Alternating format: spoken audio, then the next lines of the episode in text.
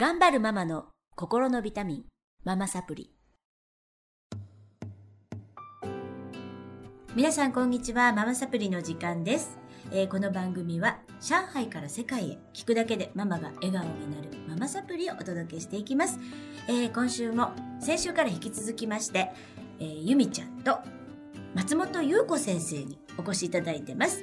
えーゆみちゃんは母乳ケアですとか救急救命のボランティアされてまして松本優子先生は、えー今 GHC グローバルヘルスケアクリニックの産婦人科医でいらっしゃいますので、えーまあ、出産から育児にまつわるいろんなことをね、えー、と先週からちょっと引き続きお伝えしてまいりたいと思うんですがうーんと先週はちょっと出産のねお話私とゆみちゃんは、えーえー北京でね出産をしてるんですけれども、あのペやっぱり海外駐在の方の出産あと今日はちょっと日本と上海の出産の違いみたいなことをちょっとお話していきたいかなと思うんですが、先生は何か大きな違いって何何だと思われますか？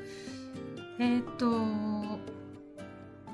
無痛分娩に関してはねうん。私もに2人日本であの出産してるんですけれども、あのに無痛分娩っていう選択肢がねまあ海外の方が取りやすい。特に上海、まあ、北京もそうかもしれないですけどね、日本だとまあ産科医療、まあ、産科とあの麻酔科医の連携みたいなところにまだ問題があって、うん。こちらほどねあの簡単にあの無痛無痛分娩ではできないのでね。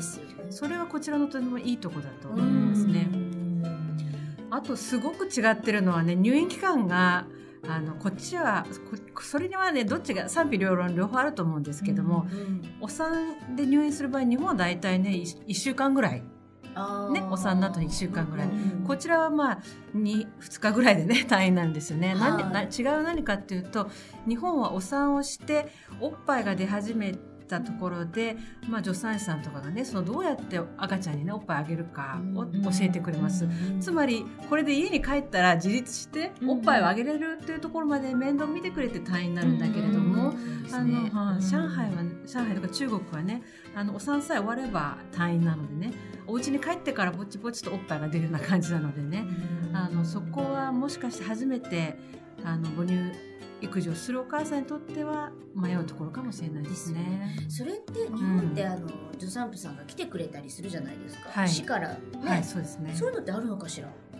上海って。上海はないえーないと思います。どうしてるんだろうみんな。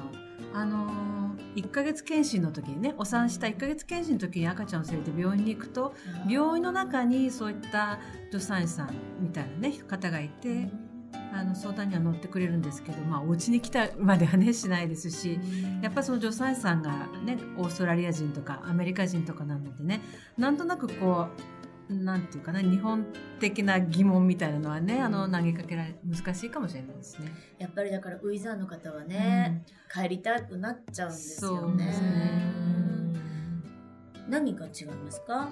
実際出産されてみてゆみちゃんは？あ、うん。えー北京の出産は短いこと。うん。短いことと、あの入院期間が短いことと、えー産んだら全く私は現地病院現地の病院だったので、えー、とケアが全くない。うん子供はお風呂にあの1日1回はい。入れるだけでそれ以外はもう全部自分の隣にいるので、うん。全てを自分で過ごしそうだった同室そうだった、であのもちろんえーっといやとってもそれは私もとっても覚えてるんですけど子供がどうもお産の時にうん。あのこのなんていうんでしょう食道とかうん。胃をちょっと、あのなんていうの用水を吸い込んで用水を吸い込んじゃって、うん。でこれで炎症を起こしてるっていうことでお薬飲まないといけなかったんですけど、あのそれについても全く説明せずずっと薬を私の前にポンポンポンと置いていくんですよ。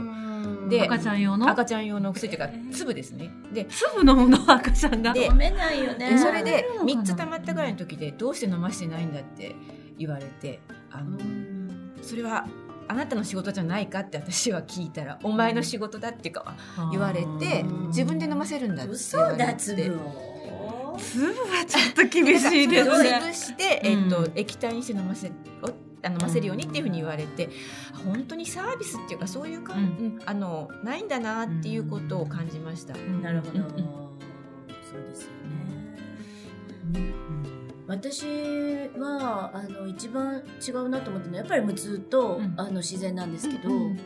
あのいや私ねすごくなくあて。それは素敵な病院っていうかケアがあ行き届いた まず値段す値段が全然違違う私あそうそうそうリスナーの皆さんはお分かりにならないと思うんですけど、由美ちゃんはちょっとどっちかというとローカル病院でローカル病院で読みました、うんローカル病院中国の、はい中国の。で私は外資系のユナイテッドファミリー病院って上海にもあるんですけれども、あのほとんどが外国人の方。あとは中国のディビップな方。ええ。だからそこでね中国の女優さんといつも一緒だったの。まあ。検診が。うん。でその方が私のことなんかもう名前忘れちゃったんだけどな。なんかすごく有名な方らしく綺麗な方でしたけど、うん。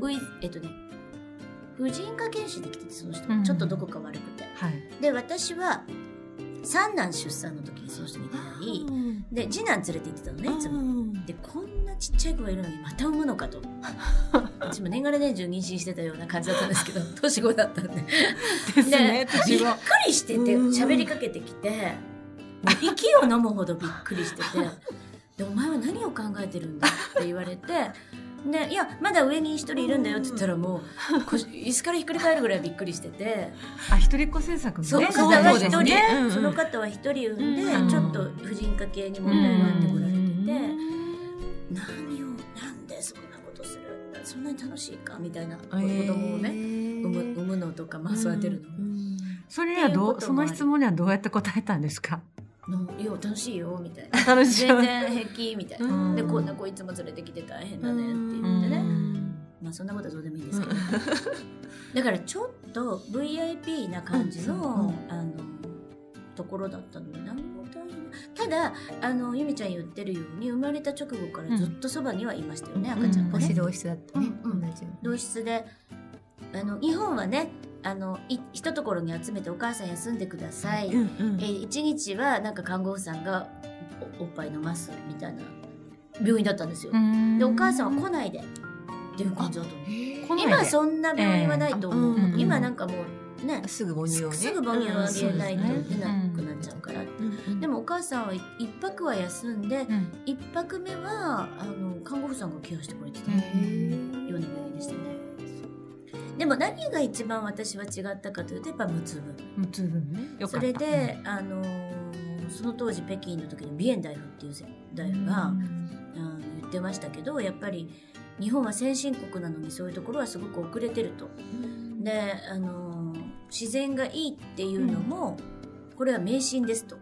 言言ったの。言い切ったの。ので、あのーなんか産道もね血だらけになっちゃうし、うん初めのウ産なんてすごく危険が伴う。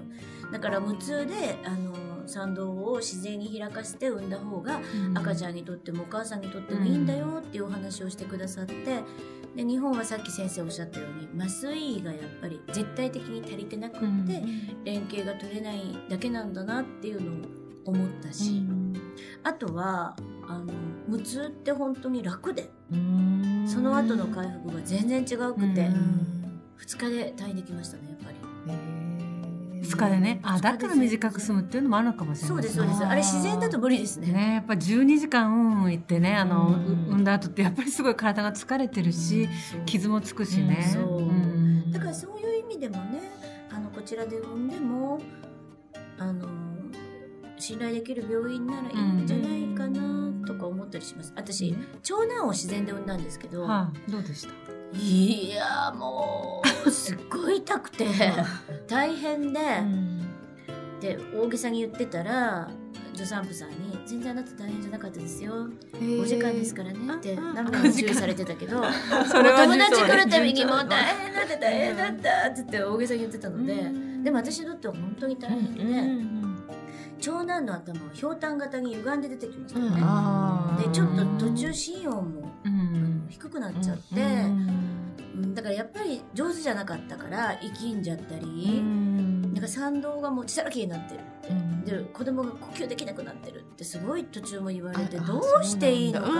わからないもんね。やったことないし、もうそう言われるとね 本当に不安ですよね。不安でした、ね。もうでこれ死産になるのなんか分かるなって感じ。私がもうやめますって言いたかったもん 途中で、うん、でもやっぱり2人目3人目は、まあ、自然に開いてああのポケモン見ながら産んだので。何ですかそれ。テレビを見ながら長男が持ってきてたあ DVD ーを見ながらうん。笑ってたら「もう出てきましたから」って言われて「へえーって言ってたら笑いながら出産ですねって。だから、まあ、一長一短でいいところはあるからねこちらもねなんかその辺その辺の情報で皆さん判断そう。ねされたらいいかなと思うんですけど結構パパさんパパのねあのご主人の意見でもうん。すごい苦しんでる妻を見るのが辛かったと。うん。だから今度は頼むから無痛にしてくれっていうねあのお父さんもいますね。だからあの辛い思いをするのがいいっていうふうに思うってことはないと思いますけどね、うん。あの辛いことがいいっていうのは私はあんまりよくわかんないですね。うん。あの安全で。でもそれって多分、うん、まあこれ推測ですけど、麻酔がいなくってそういう体制整ってないので、そういう神話になっちゃってんのかなっていう気もせんでもないんですけどどうなんだろう。自然がいいですよ。自然で産まなきゃ子供が可愛いと思えないとか言うじゃないですか、日本って。で自然で産んだ人母乳で育てた人がもう絶対的に地位が高いみたいな、もう全然ないと思いますねねそれはね。帝王切開で産んだからなんだとかね、うんじゃなくて。やっぱりねたできれば楽しくあ一番安全に生まれるのが一番ですけど、まあ、楽しく産めるに越したことはないのでね、まあ、みんなで声を上げていくとあの麻酔科が吹いていくんじゃないですかね。だからあのー麻酔の危険はあると思うんですけれども、あのーやっぱりこうわからない経験不足なところでの死産もあるから、どっちの危険性あの確率的にね同じぐらいなんじゃないかなと思うんですよね。うん。そうそう。うんまあ、無痛分娩にするとねちょっと分娩お産の時間がね長引くとは言われているけれども、あそうなんだ。まあ、決定的に無痛分娩だと悪いっていうことは今、ふまあ、そんなに難しいやり方じゃないんですよ、ね、項目は。なのでね、そうそう。あの麻酔の、そうそう、だから広がってほしいですよね。うん。うん。私も日本で産む時あのもう産婦人科医だったんですけどももちろん無痛にしたかったんだけれども、働いてた病院ではねそれができなくて、うん。あのそうそう、ね、痛い思いして産みましたけどね、ね。それがいいと思うの。でゆみちゃんは無痛分娩じゃなかった？私は全部自然分娩であの私が産んでいあの、ん。北京の病院は無痛はなかったので、うん。あのうん。やってなかったんですけど私あのこの上海の前は香港にはい。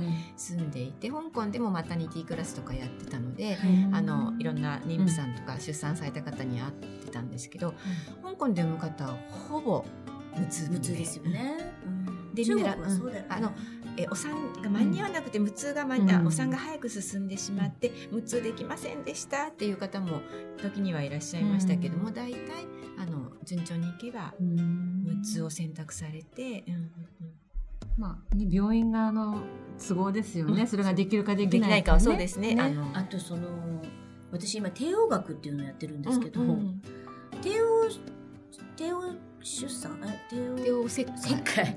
帝王切開帝王学から来てるらしくっていう説があって、うん。やっぱり子供の誕生日を決めて、あ。えー、と市中生命と一緒なんですがあ、え。いいラッキーななんか風水なんですよ、えへえ。びっくりしたんだけど。あそううん、ラッキーなところを選んで産産ませる。っっていうのはもうなんか当たり前みたいな。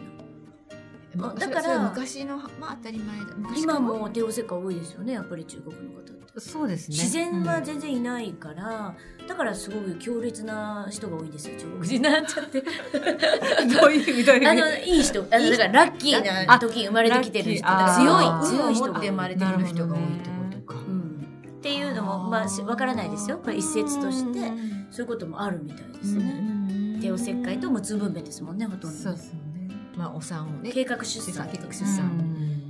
まあだからどっちがいいかって私たち日本人はちょっとそれはなんかちょっと受け入れがたいし やっぱり自然に産みたいっていうのが私たち日本人なのでね、まあいろんな情報の中からうん。自分のご家庭に合ったものうん。そうそう選択していただけたらななんですよね。選択すると思います。うん。